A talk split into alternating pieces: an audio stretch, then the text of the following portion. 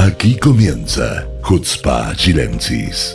Esta charla distendida que le proponen Sivan Gobrín junto a Gabriel Colodro y Hernán López. Bienvenidos.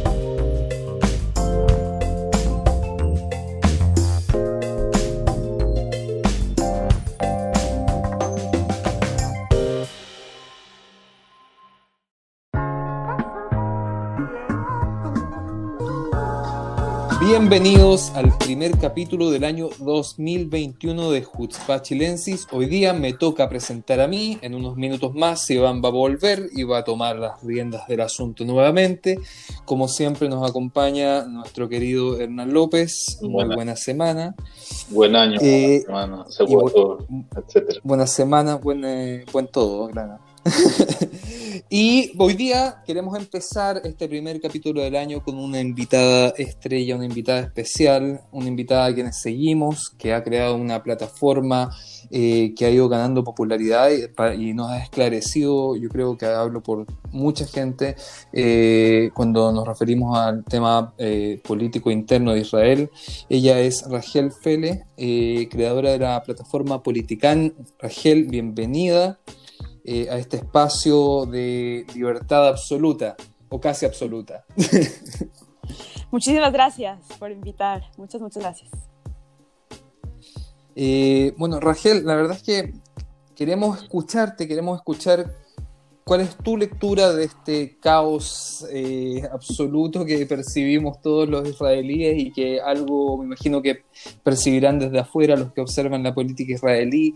Eh, estamos a puertas de las cuartas elecciones en periodo de dos años, estamos en la mitad de un cierre eh, debido al coronavirus, un cierre que es cierre pero no es cierre, pero es más o menos cierre y puede cerrar más.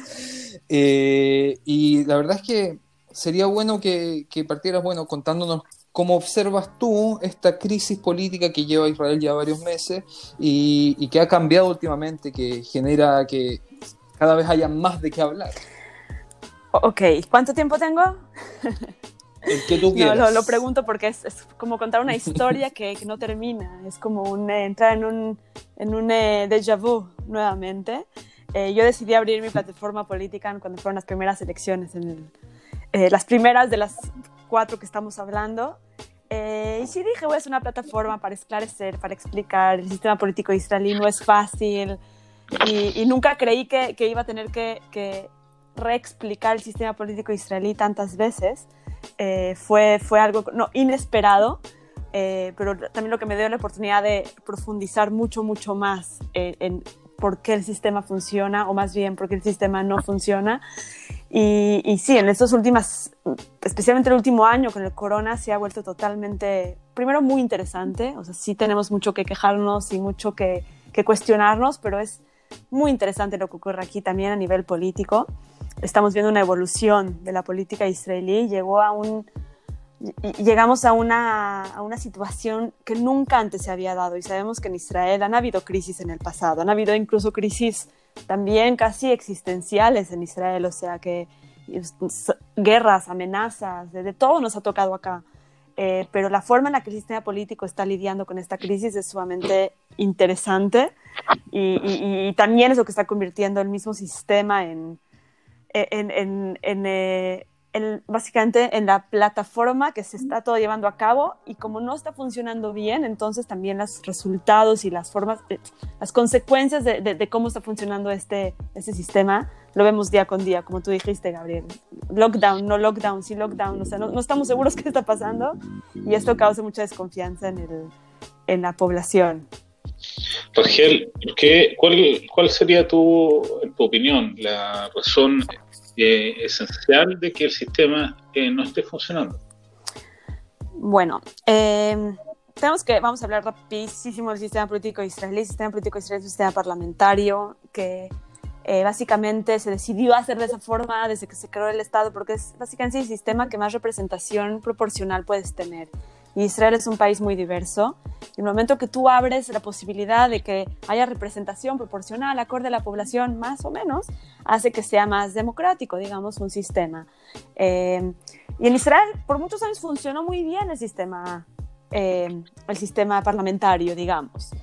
Eh, en los últimos años, uno de los problemas, que no es nada más es un problema particular de Israel, sino es una, un problema que está ocurriendo en otros países también, es que los partidos están cada vez menos apegados a, a ideologías que son muy, muy claras. ¿okay? No sé cómo, cómo será en otros países, no sé si en América Latina o incluso en Chile pasa igual, que los partidos que antes eran partidos sumamente ideológicos y que la gente se identificaba con ellos específicamente por la ideología y por la forma en la que en la que los ideales se ven plasmados en, en la forma, en la ejecución, digamos, de la política, eh, eh, eso es lo que a la gente le iba, le iba a votar. En los últimos años vemos que las ideologías están un poco más eh, difusas, no son claras, no son cosas que se, se, ponen en primer plano. O sea, les doy el ejemplo más claro. Eh, el Likud en los últimos años, si ustedes buscan la plataforma política del Likud en Internet, no les va a salir una, una, una plataforma actualizada. ¿okay? Hace 10 años o más no se actualiza la plataforma política del Likud, o sea, partido que históricamente tiene una plataforma muy, muy clara. O sea, vemos lo que, y lo que sí vemos en Israel en los últimos años es, es una personalización muy fuerte de la política, por supuesto, poniendo en el centro a Benjamin Netanyahu, y, y no nada más, o sea, la gente ya no vota por el partido y por la ideología y por una, una visión de cómo quiere ver a su país en unos cuantos años, sino va a votar por la persona que lo lidera. Y, y más allá de un partido es más que nada un, eh, una, un, un, branding, una persona, una marca, que, que, que, el que se vende mejor y el que habla mejor y el que convence a más personas es aquel que, que se va a llevar los votos. ¿Y, ¿Y cuando tú estamos... crees que antes era diferente? ¿Perdón? ¿Y tú crees que antes era diferente? Cuando hablamos de un Ben Gurión o una Golda Meir o un... Muy buena pregunta, y muy buena pregunta, porque yo sí creo que las personalidades eran muy, muy centrales, pero todavía había un partido, o sea, el partido, el laborismo, por ejemplo, era algo también muy, muy, muy central. Y, y, tenía mucha fuerza interna también, o sea, lo que decidía el partido, y si el partido de, decidía que ese era el líder, era el partido y los miembros del partido, no, no una persona que decide cancelar las elecciones primarias para que no para no poner en riesgo su liderazgo. O sea, todavía claro. había un partido. Aquí ya cada vez hay menos partidos, y no solamente el Likud, sino también muchos otros partidos que, están, que se están poniendo a la personalidad, a la persona, al líder enfrente. Y nuevamente, no es un fenómeno israelí nada más, está pasando en muchos lados del mundo y podemos hablar de, de Estados Unidos con su último presidente. O sea, es muy, muy importante esta personalización de la política. ¿Y por qué afecta el sistema? Eh, porque cuando las personas votan no únicamente por el partido y no únicamente por la ideología y por lo que lo lleva, sino por una persona, el poder de los partidos también eh, disminuye. Y tengo muchos partidos que tienen ideologías similares y tengo muchos partidos poca oposición, o sea, en el caso de derecha e izquierda, cuando también la izquierda está debilitada. Y, y al, al, momento de hacer votaciones, al momento de, de, de decidir por quién voy a votar, mi decisión es sí por un líder y no por un líder, nada más. Y por eso también está tan polarizada la cuestión. O sea, cuando yo veo los resultados de las elecciones pasadas, ¿sí? que casi hubo un, un empate entre Benny Gantz y Benjamin Netanyahu. Y después nos preguntamos por qué es tan difícil hacer una coalición. Porque, o sea, ¿qué estoy negociando? Si quiero que él se mantenga en el poder o yo me mantengo en el poder. O sea, ya no estamos hablando de, de bases de, la base ideológica, de cómo quiero que se vea este país, de cómo quiero que mi, mi plataforma política se vea eh, ilustrada en la forma en la que se va a gobernar. No, es quién gobierna cuántos años, quién gobierna esto. O sea, es otra vez, personas liderando y no, y no una visión. Y, y entre más se personalice la política, yo creo, más difícil va a ser, por ejemplo, hacer coaliciones, hacer los bloques ideológicos que antes eran muy claros quién se iba a sentar con quién y hoy en día no es tan fácil. Eh, y, y, también que, que el, eh, eh, la Knesset, el Parlamento israelí, está muy, tiene un poder muy centralizado. Hace unos, la semana pasada escuché un, un panel muy, muy interesante sobre cómo eh, Israel debería de regionalizar las elecciones. En todos los países del mundo casi hay eh, lo que se llaman distritos o regiones o estados y, a, y, ca y cada uno tiene su representación regional o local en el, en el, Parlamento o en la Cámara de Diputados o como se llame. Israel no, Israel es una sola región. Y... Claro, porque el, el, el Parlamento en el fondo no eh, eh, juega el, papel de ejecutivo en el caso de Israel al mismo tiempo. Entonces, digamos, la, la división en... Sí, no. El ejecutivo, ¿Ah? o sea, el, ejecutivo en términos presupuestarios son los, los y la Idiot. Sí, o sea, la región, cuando hablamos en términos regionales, sí hablamos solamente del el gobierno local, o sea, las municipalidades o, o, como se dice en Moazot, eh, los, los, los, los, liderazgos locales, exacto. Pero, pero escucho algo muy interesante, que el problema con, la, con la Knesset es de que no realmente está bien representado proporcionalmente en la población. Y nuevamente, como como hoy en día la gente no vota realmente por, incluso por lo que necesita, o sea, la gente vota por qué líder le gusta más. Entonces se está hablando sobre hacer una reforma. ¿Cuándo? No me pregunten cuándo, porque es solamente una idea y quien está trayendo esa idea además es Guidon Sar, uno de los contendientes más importantes en las próximas elecciones. Quiere traer una reforma electoral en donde vamos a, la mitad de la Knesset se va a votar a nivel eh, país, a nivel nacional, y la mitad la vamos a votar acorde a regiones. Y se va a dividir las regiones como ya están divididas. O sea, ya hay regiones en Israel en términos eh, legales y especialmente en Mejozot, lo que se llaman eh, básicamente regiones. Distritos, perdón. Eh, y vamos a poder también decidir quién serán nuestros líderes locales. Eso puede ser interesante porque puede traer otra forma de votación en Israel. O sea, dices, ya no solamente voto por el líder general de la nación, sino quiero que mi representante regional también llegue a la Knesset eh, para, que, para que se vean más, eh, más reflejados mis intereses. No sé, se está tratando de buscar cualquier tipo de solución que pueda estabilizar más a este país, porque el sistema de coalición y el sistema de los bloques y de cómo estuvo funcionando en los últimos años, claramente ya no eh, ya no funciona como antes, ya no tiene la misma efectividad y, tenemos que, ver cómo se, va, cómo se va a cambiar el sistema. Una idea es esta cuestión de la regionalización, para que haya más representación. Pero...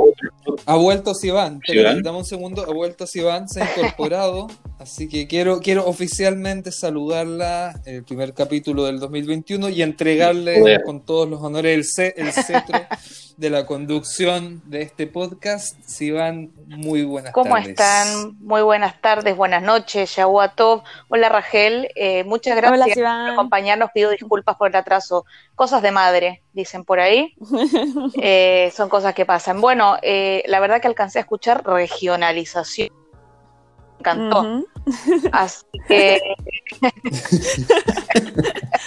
Sí, me fui muy lejos. Me fui como no algo que vamos a ver, no, no, lo vamos a ver en los próximos años. O sea, puede ser que las próximas elecciones, que otra vez pueden ser dentro de seis meses, ¿no? Pero, yo puedo volver a mi pregunta anterior porque para mí es importante saber el origen de todo esto, porque si uno tiene claro el origen, uno puede tener claro también si el remedio es el apropiado porque este proceso del culto a la personalidad, por llamarlo de manera marxista, eh, no, es una, cosa que ocurrió de un día para otro. No. Es una, cosa que, que, yo, mira, yo llegué el año 98 a Israel y he visto eh, cómo esto se ha acentuado, pero es algo que venía un poquito de antes. Y, y en mi opinión personal está ligado eh, intrínsecamente con la personalidad de Netanyahu y con su forma de hacer política y con eh, eh, esa capacidad que él tuvo de extender su forma de hacer a todos los otros partidos. Esa es mi opinión. No sé si tú piensas eh, de forma similar. el, el, fenómeno de Benjamin Netanyahu es, es muy interesante analizarlo en Israel, porque sí cambió la política en general, no solamente cambió a su partido, cambió a la política y también cambió a la, forma en la, que, en la que votamos, o sea, los intereses que ponemos los ciudadanos para votar. No estás votando, hay gente que todavía sí, pero mucha gente ya no vota por cuestiones de seguridad o cuestiones económicas, sino estás votando por quién quieres que sea líder o no, básicamente. Y eso es un cambio muy grande, me parece, en la política israelí, más que nada en los últimos años. Eh, siendo que los temas que nos rodean son temas muy importantes, o sea, desde seguridad eh, que es, eh, algo que, que, tenemos que estar preocupados diariamente, hasta el tema palestino, es que hoy en día, ¿quién escucha en las propuestas políticas, las campañas, la palabra, eh, no sé, negociación con los palestinos? Suena cada vez menos. cosa que era... el último que lo hizo fue Gantz, de hecho, que lo, lo, mencionó por ahí entre medio, ahora que está, digamos, bajo... Eh, ya, hablamos, ya hablamos de los desertores de Gantz, ¿ya lo hablaron? Ah, ya. No, no. No, no, no vamos a llegar. no, pero, o sea, el tema, el tema acá es cómo ha cambiado la priorización, la priorización, ¿cómo se dice? Chilenos. eso, la priorización de, la, de, la, de, la, de, los, de los temas por los que votamos en la política israelí, que eso es algo que a mí me, me, interesa mucho también. Hoy en día la gente se tendrá que preguntar si va a votar por, por cómo Benjamin Netanyahu manejó el coronavirus o no. O sea, sería un punto importante. Eh, alguien me preguntó si la cuestión de las vacunas le va a dar más popularidad a Netanyahu no sé, probablemente sí, pero también hay gente que no tiene trabajo ya un año, entonces va a tomar eso en cuestión o no. O sea, son las preguntas. Yo, creo, yo creo que aprendimos de las últimas elecciones eh, cómo el, el, fenómeno de pro-Bibi o contra-Bibi maneja absolutamente todo el espectro. O sea, tenés el ejemplo más claro yo creo que de hecho ni siquiera es que está en la derecha, sino que en la izquierda. O sea, un montón de gente de izquierda, y hablo muchísimos, cientos de miles, votaron Cajón Labán, que no es un partido de izquierda. No, esa gente, la gente que votó eso no era de izquierda. no estoy tan seguro. gente que votaba, Una persona de izquierda es como, como dijo Rogel, son gente que tiene noción de partido, de proyecto país, de proyecto político. La gente que fue y se enganchó con Gantz, que era un general que todo el mundo sabemos que los generales no tienen una forma de analizar la sociedad que no es precisamente la democracia. Eh, claro, pero, eh, eh, apostó por una opción que no es la de izquierda. Entonces, dime que votó un montón de gente por Gantz, perfecto, pero no es la gente de izquierda que pasó su voto a Gantz. Pero hay, hay, hay, un fenómeno que está demostrado, digamos, en la cantidad de asientos que sacó la izquierda en, la Knesset. O sea, gente que antes votaba por Abodá o incluso por Meretz, votó por Cajón Labán por el hecho de que la opción la gente que votó por Cajón Labán fue gente de centro, centro derecha. La gente. o sea, no, sí, sí, sí, sí, hacemos un poco de análisis en los resultados, sí podemos ver que gente que no sé si izquierda o derecha, pero sí, antes le votaba al laborismo y decidió votarle. Pero estamos hablando del laborismo, estamos en laborismo. ¿Se acuerdan de cuál era el laborismo antes de. antes de, de, eh, ¿Cómo se llama? Gabay. Gabay. Ese era el último laborismo que existió. Ese era el último laborismo. Si alguien me puede decir que Gabay era de izquierda o sea, que me lo explique bien, porque eso, ese hombre no tenía nada de izquierda, o sea, de hecho venía desde la derecha. Entonces lo que ocurrió fue una derecha, derechización general del espectro político, pero que es una cosa, pero no me digan que la izquierda votó por Gantz, porque la izquierda no yo quiero Yo quiero agregar un elemento acá, ya que estamos hablando de izquierda o posible izquierda, o no sé. Eh, no sé si ya hablaron de, de Hulday y su, y su nuevo partido, para los que están escuchando. Eh, Hulday fue mucho tiempo, casi más de 20 años, alcalde de Tel Aviv y ahora eh, inauguró oficialmente su partido a Israelim, los israelíes, y lo, y lo quieren presentar como una nueva carta de centro izquierda. ¿Ustedes creen que de verdad va a ser así? Rachel, ¿qué opinas tú? Otra vez, aquí se me voy a ir a la cuestión de la personalización, porque yo no sé si Roen Hulday va a poder traer la cantidad de votos que la izquierda necesita para no revivir, porque vive, pero, pero le está pasando muy difícil. Agoniza. Para, para para, digamos, tener la cantidad de votos que le den un lugar significativo en la Knesset. O sea, tenemos que entender que hay otro personaje que en las encuestas está mucho más alta, que es Yair Lapid. Que Yair Lapid, no sé, yo no les voy a decir de izquierda o de derecha, no sé, es una persona que tiene una plataforma política eh, que cuando, fue, cuando Yeshati tenía fuerza fue muy relevante y hoy en día también se ve como, como un líder que puede llegar a tener capacidad de liderazgo, no sé si como primer ministro, pero puede ser que tenga, hay gente que cree mucho en él todavía, porque en las encuestas están saliendo, está saliendo muy, muy alto. Eh, y está antes que Huldaí, o sea, yo no sé si Huldaí va a venir a cambiar la fuerza eh, o, a, salvar a la izquierda israelí. No sé si va a tener la posibilidad. Uno, porque es Huldaí, o sea, es una, es una persona, tiene ya edad, eh, tiene experiencia política, sí, pero tampoco convence a mucha gente que él es el que va a representar a la izquierda en, esta, en estas elecciones. No sé si alguien aquí de izquierda quiere, quiere opinar sobre Hulday. Yo que soy el único izquierda, voy a opinar, porque creo que tú describiste muy bien la, mentalidad de la gente de la izquierda, que es el partido.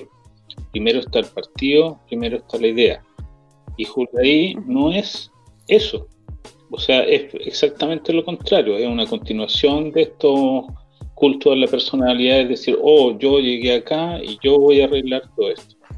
Y la gente de izquierda no va a votar por él, porque simplemente sea juzgado. O sea, yo creo que el Meretz se va a aumentar un poco y va a quedar todavía mucha gente fuera del sistema de votación.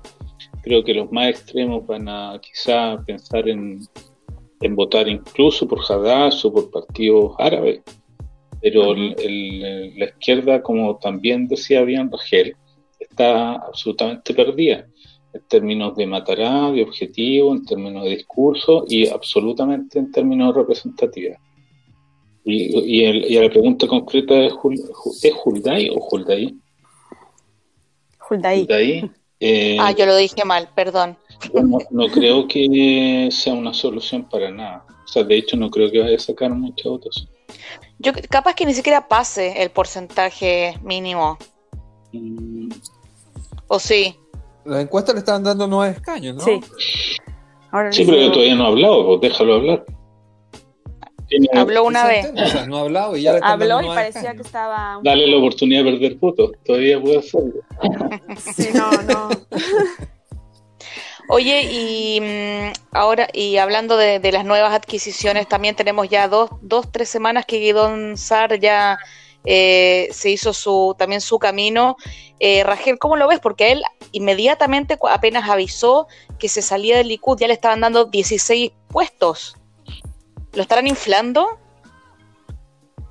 Ah, bueno, o sea, encuestas son encuestas, hay que ver las metodologías, quién las hace, de dónde vienen, cuántos preguntan, o sea, no hay que, no hay que valerse solamente de encuestas, eso es muy importante, no sé si la están inflando o no, lo que sí te puedo decir es que Guido Sar, otra vez, no es una persona que apareció de repente, es un personaje con mucha experiencia política y aquel que está en el Likud por muchos años y conoce el Likud y es Likudnik, digamos, como los, un poco como los de antes, eh, y, que no es de la base política de Benjamin Netanyahu, creo que ve en Guidon Sar el futuro de la, del Likud, o sea, de lo que era antes el Likud sin Netanyahu. Mucha gente del Likud no quiere a Netanyahu, o sea, por, por, su forma de liderar, por lo que hizo el partido de adentro, por la gente que trajo, por muchas, muchas, muchas razones.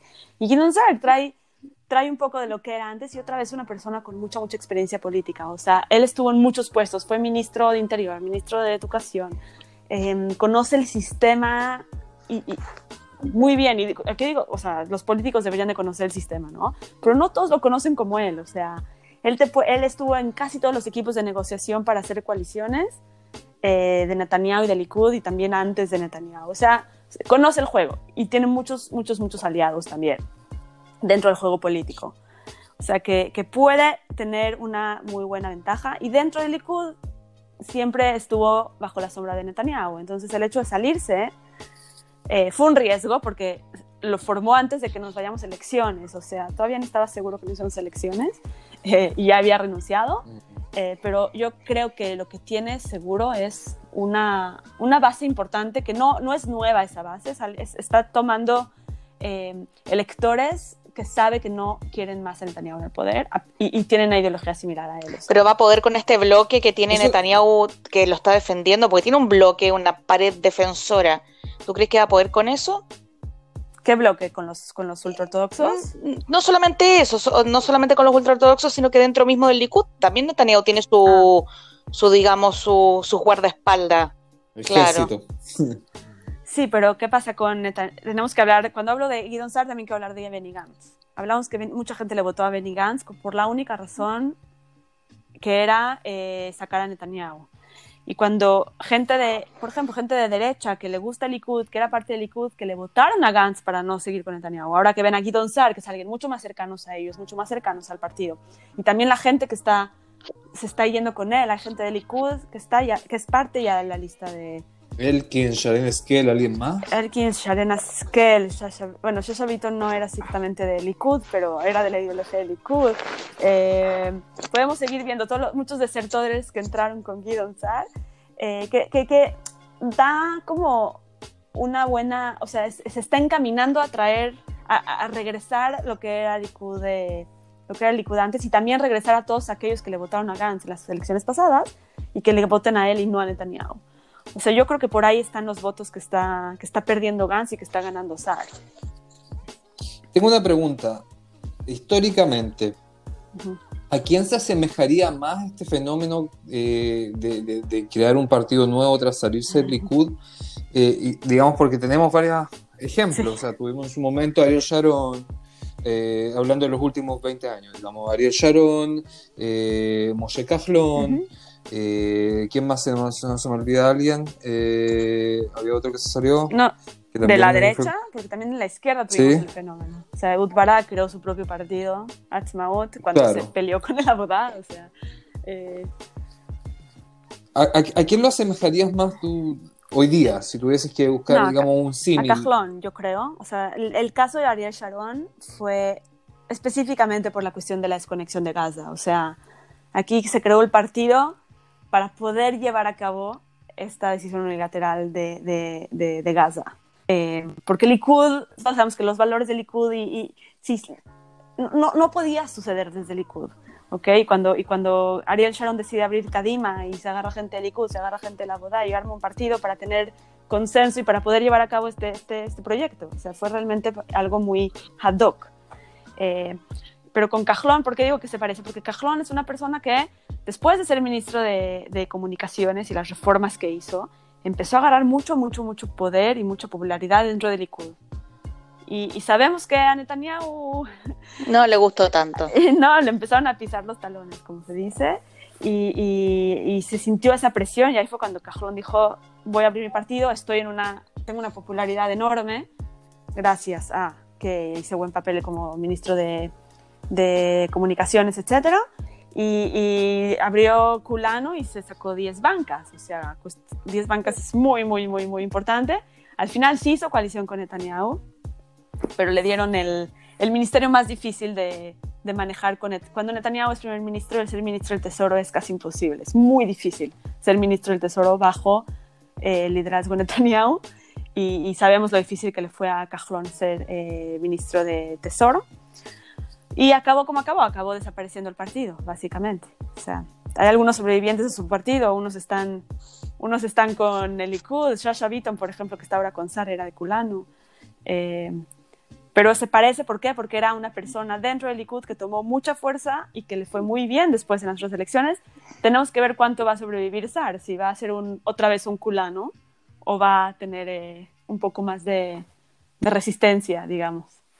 Eh, es difícil la pregunta, es muy difícil, pero yo creo que hay mucha gente que no conoce eh, tanto, o sea, escucha a Gideon Sar y ya le suena, pero no entiende muy bien de dónde ¿Cómo evaluarías tú, que conoces, digamos, internamente cada, cómo funciona cada partido, cuáles son sus ideales?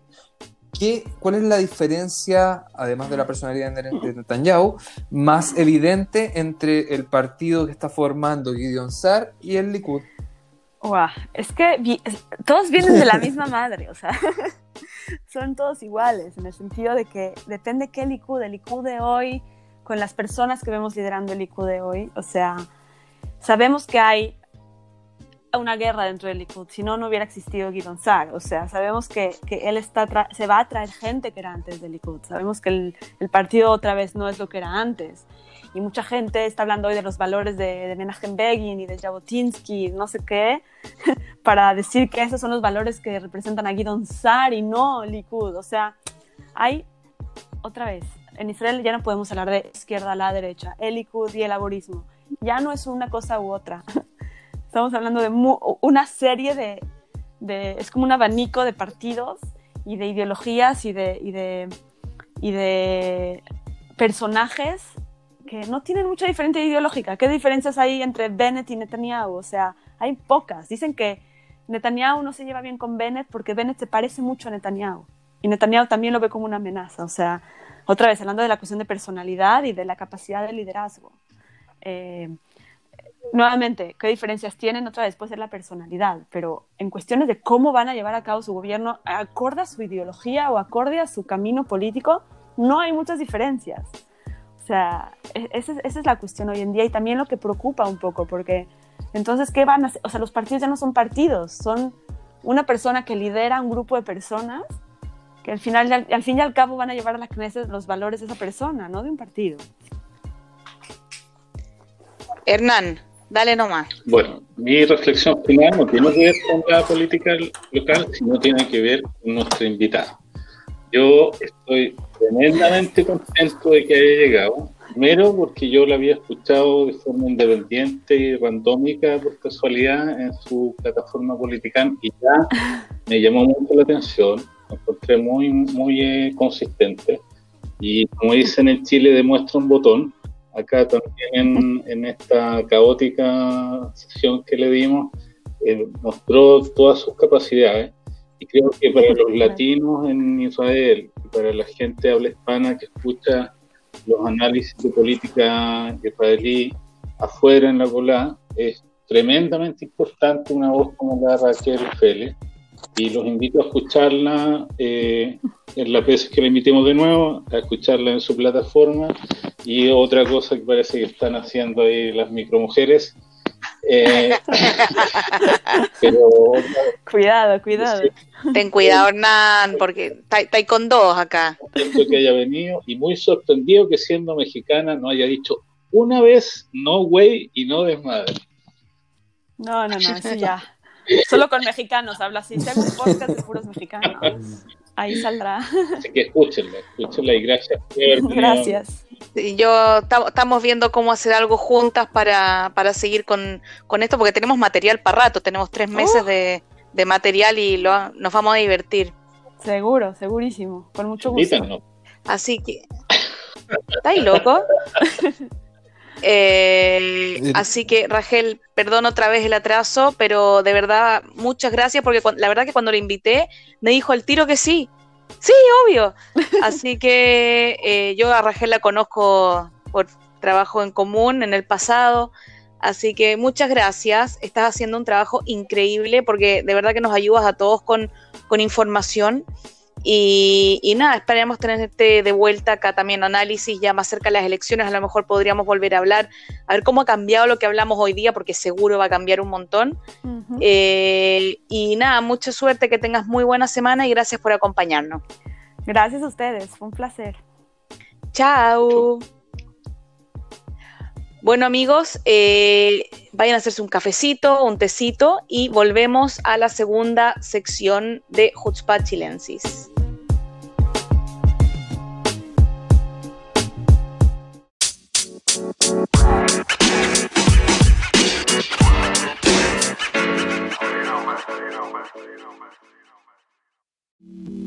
Bueno amigos, bienvenidos al segundo bloque de Jutzpah Chilensis.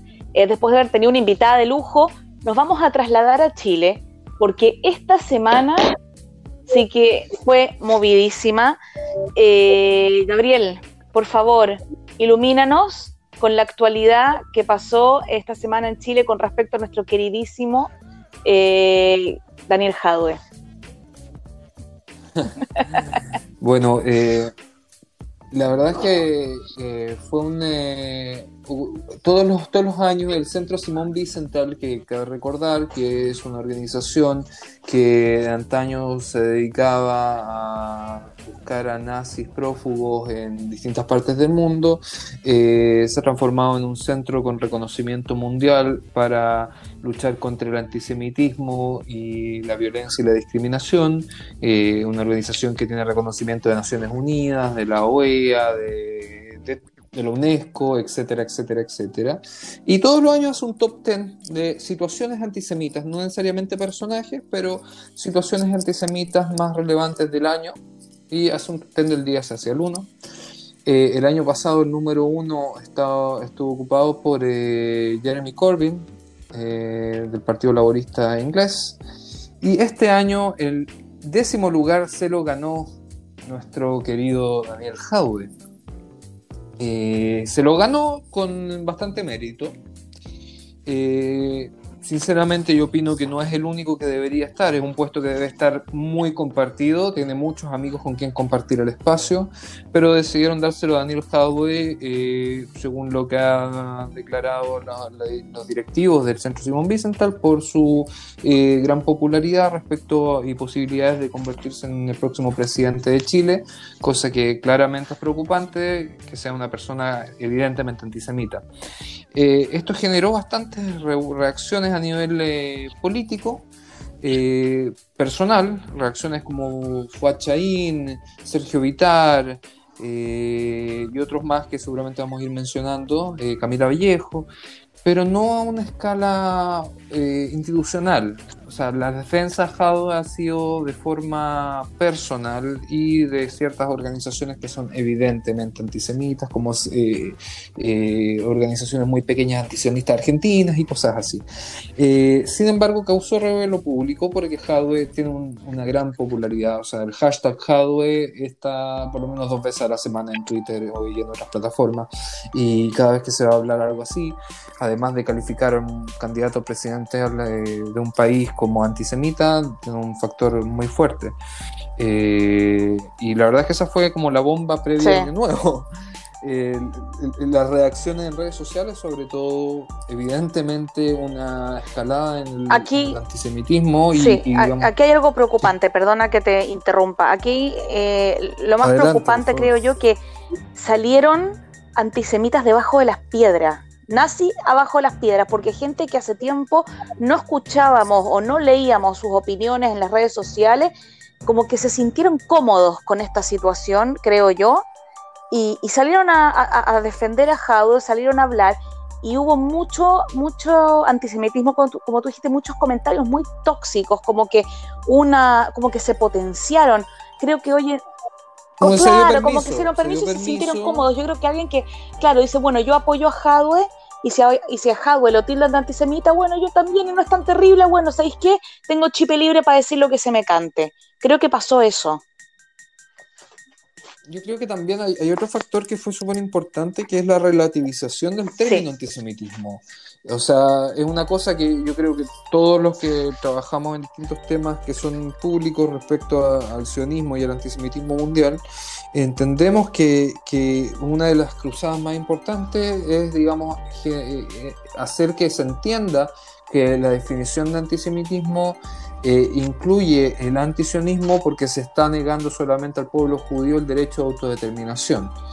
Eh, y eso se relativizó de forma casi absoluta. O sea, tiene gente importante, con cargos importantes y muy relevantes política en Chile, que no tiene ninguna vergüenza en decir, ay, pero él no es Como la señorita Camila Vallejo, por ejemplo. ¿Cómo Camila? Como Sergio por ejemplo. también. Entonces, yo creo, yo creo que ese, ese fue el... Eh, ese es un punto que a mí me, me preocupa bastante, la verdad, cómo se, se ha relativizado tan fácilmente algo que es tan evidente, o sea, cuando tú planteas una posición anti, sea antisionismo, sea anticomunismo, sea anti lo que sea, ya estás planteando un muro absoluto de rechazo frente al concepto. Y rechazar un concepto de autodeterminación mientras se exige otra autodeterminación, ya yo creo que hay una, una contradicción ideológica en sí. Eh, y ahí yo, creo que Hernán dos cosas importantes que decir esta vez, que un poco desmarcándome del debate que ha existido estos días. Eh, a mí me llamó la atención eh, no tanto quienes dijeron cosas, sino los que no dijeron cosas. Porque como bien mencionó Gabriel, estamos hablando de una persona que es precandidato o candidato, depende de cómo lo quieran ver, del Partido Comunista y del Frente Amplio, que son dos partidos muy importantes en Chile, y eh, no existió una respuesta institucional de esos partidos. Ante una acusación de este tipo, debería, o era de lógica, de sana lógica, debería haber existido algún tipo de declaración oficial y eso no ocurrió. Y a mí eso me llamó mucho la atención. No, no sé cómo, bien cómo explicarlo, si es porque efectivamente ellos se dan cuenta que el tipo es antisemita y no hay, eh, no hay mucho que defender porque todo el mundo sabe que es antisemita. O sea, de hecho tengo informaciones de buena fuente que me dicen que dentro de la última sesión del, del Comité Central del Partido Comunista, antes de que se le declarara oficialmente como candidato, cuando se analizó la situación de su candidatura a nivel nacional, se mencionaron los pros, que un líder nacional, que bien visto y pero también se mencionaron los contras del hecho de que fuera antisemita, eh, así se planteó, eh, era eh, mal visto. Y eh, hay un grupo dentro del mismo Partido Comunista que se opone a eso. Entonces, este silencio del oficial del, partido, oficial del Partido Comunista del Frente Amplio a mí me llama mucho la atención. Punto uno. Lo otro que quería decir que en, bueno igual que todos yo tuve un montón de interacciones en las redes con amigos en general, porque yo a diferencia de ustedes solo hablo con mis amigos. Eh, y eh, uno, eh, cuando yo hacía la reflexión de por qué, de cómo me molestaba a mí que los chilenos asuman el, el antisemitismo de Jaue como algo natural, casi como una virtud republicana. Él me contesta, un periodista de la quinta región, un hombre que trabaja en cultura, un productor musical, una persona bien que cacha acto de muchas cosas. Y él me dice, mira, ¿sabes lo que pasa? Es que en un país donde tienes tanto desempleo, donde tienes tanta poca credibilidad, donde ha habido irrupciones sociales, donde la gente tiene que vivir sacando dinero de sus pensiones para poder comer, donde no hay salud, donde no hay educación, donde están pasando tantas cosas, el hecho de que Jaue tenga una posición adversa a Israel es un hecho menor en tanto él tiene una posición respecto a todos los otros temas.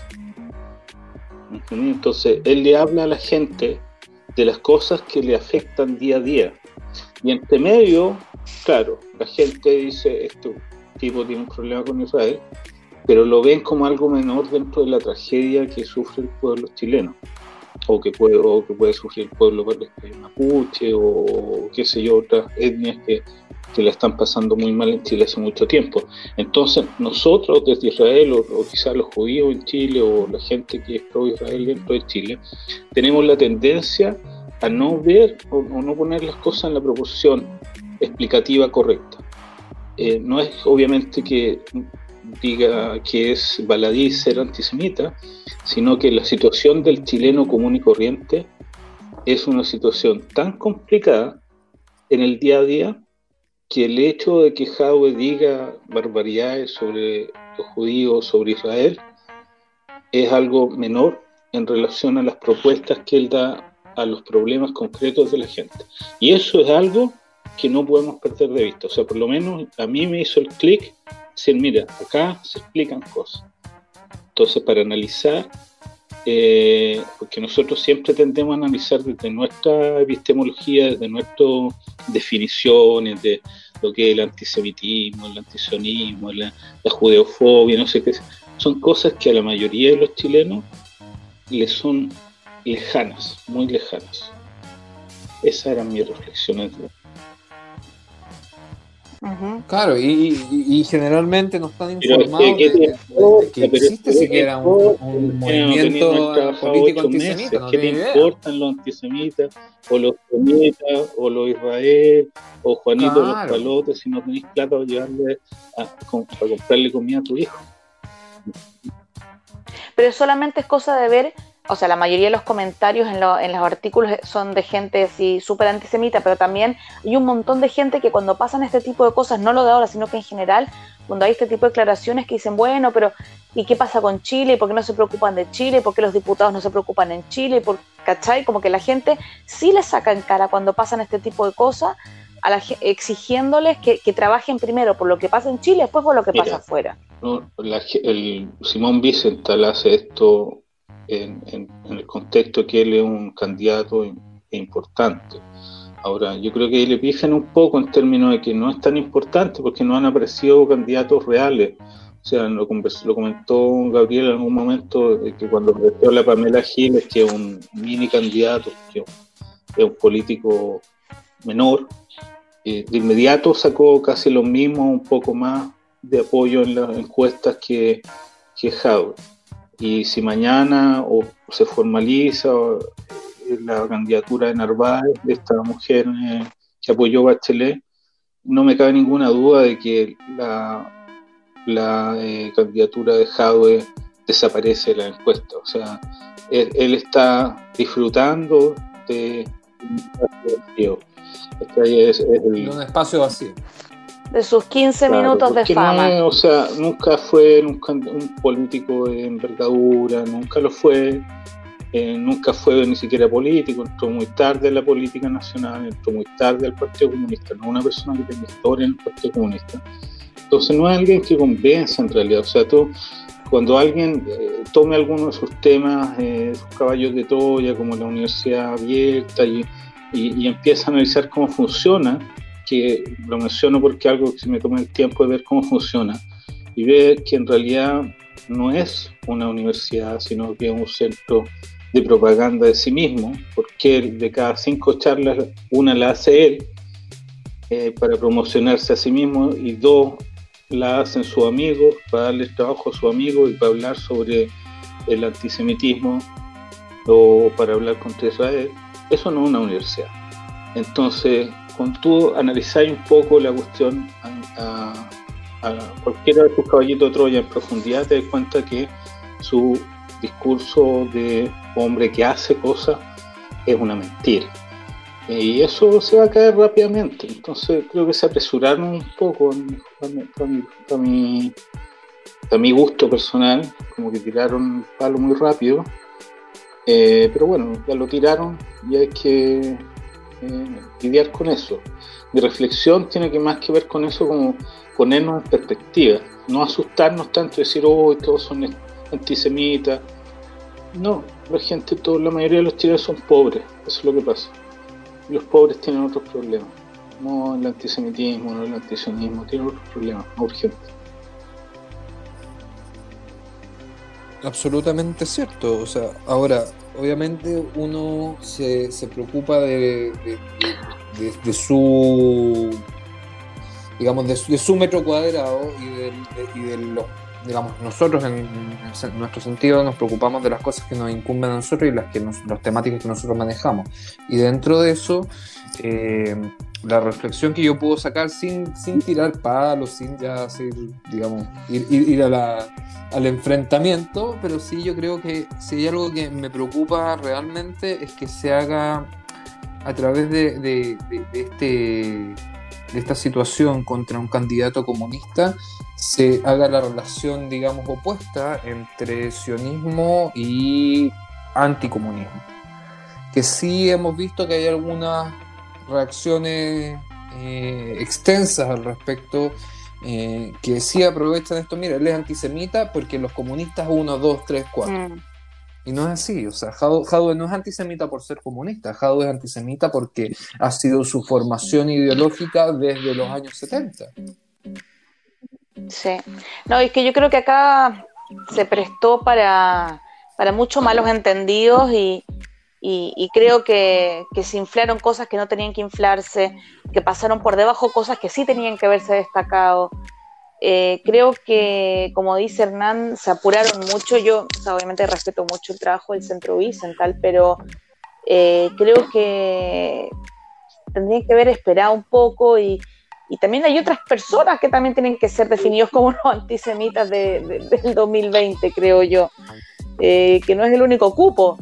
Así que es que ¿sabéis qué pasa? Que, ahí te, meten en una, yo creo que a ti también te pasa que te dan una especie de, te, dejan como contra la pared, porque por un lado, el claro. sí es antisemita. Nadie va a decir, nadie que, no conozca al tipo, digamos, va a decir, no, el tipo no es antisemita, ¿por qué lo están señalando a él? O sea, tiene toda la justificación de estar en ese ranking. No es el único, claramente, pero, pero sí. Pero no es matriz genera antisemitismo. O sea, todo lo hemos conversado en otra oportunidad. La Universidad de Chile es la matriz del antisemitismo en Chile. Tanto el BS académico como en el mundo juvenil, es el lugar donde se preparan, se forman los antisemitas del futuro. Ese es el lugar. Y nadie, nadie dice nada. Y ahora, ahora, ¿sabes cómo se demuestra más que nada? ¿Sabes cómo se demuestra más que nunca? En la carta de apoyo que sacaron hacia Jadwe por esto, donde toda Universidad de Chile, impresionante. El 80% por lo menos eran de la Universidad de Chile. Y había uno que incluso me llamó la atención, porque eran casi puros, obviamente, casi puros palestinos de la Universidad de Chile. Y había uno que era estudiante mapuche de la Universidad de Chile, así como que tenían que y todo el mundo tipo, era mapuche, por alguna razón. No sé qué, pero, pero ¿Y ustedes creen que esto, esto se va a desinflar solo, que esto va a tener más repercusiones? ¿Cómo lo ven?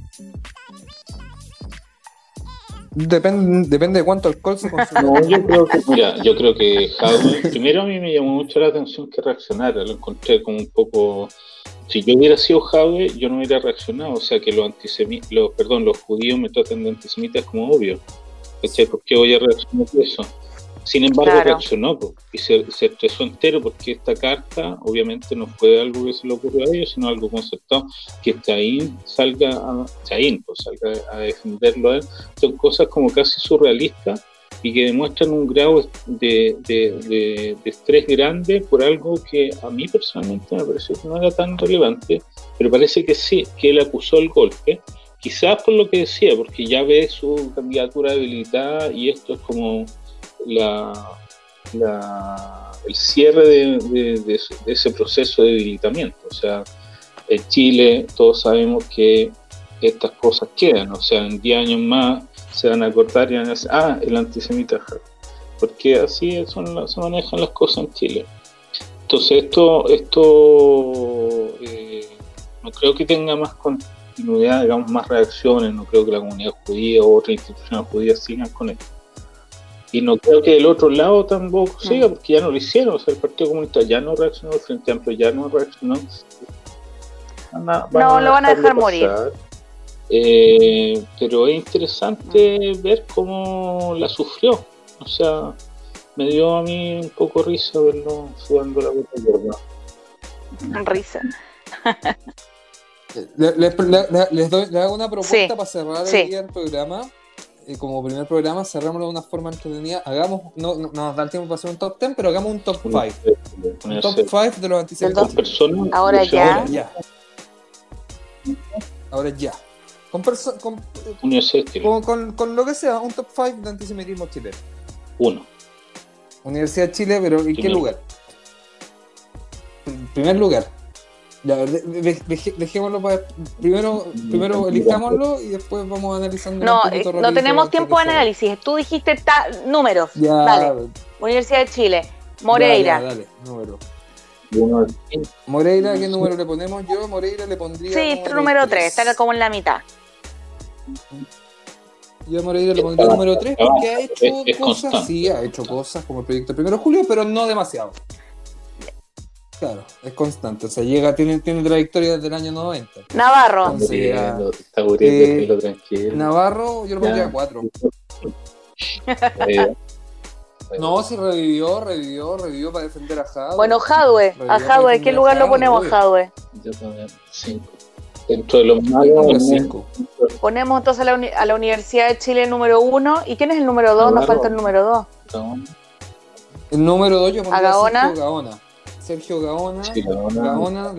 diputado UDI Sergio Gaona, que es el que ha liderado por lo menos los últimos cinco proyectos en la Cámara de Diputados, que es el presidente del Comité Interparlamentario Palestino, Chileno-Palestino, que es el que tiene una, una, una especie de ala del comité específicamente para BDS, financiada, o sea, yo lo pondría número entre 1,5 ya. Yo, yo, creo que ahí está está peleando. Un bonus track, un bonus track. El bonus track, Letelier, ¿no? Por su intervención de la otra vez. Habría que ponerle ojo. ¿Lo pondría también? Creo que puede ponerse más pesado. En el lugar donde está. Ok, el, bonus track. El lugar donde está y ya con, con como empezó, mal, viene mal aliento. Sí. Hay que, tener, hay que tenerle ojos, eh. personaje.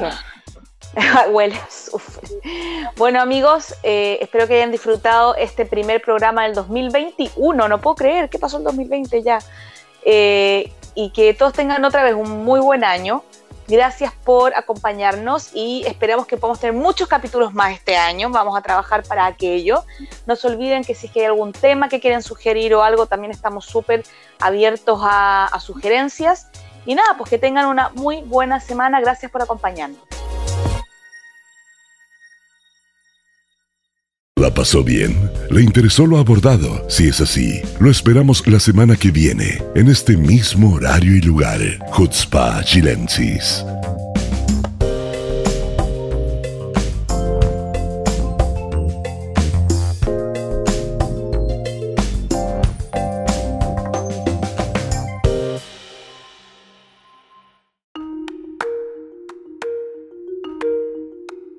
Las declaraciones emitidas son responsabilidad exclusiva de quienes las emiten y no representan el pensamiento de ninguna organización o gobierno.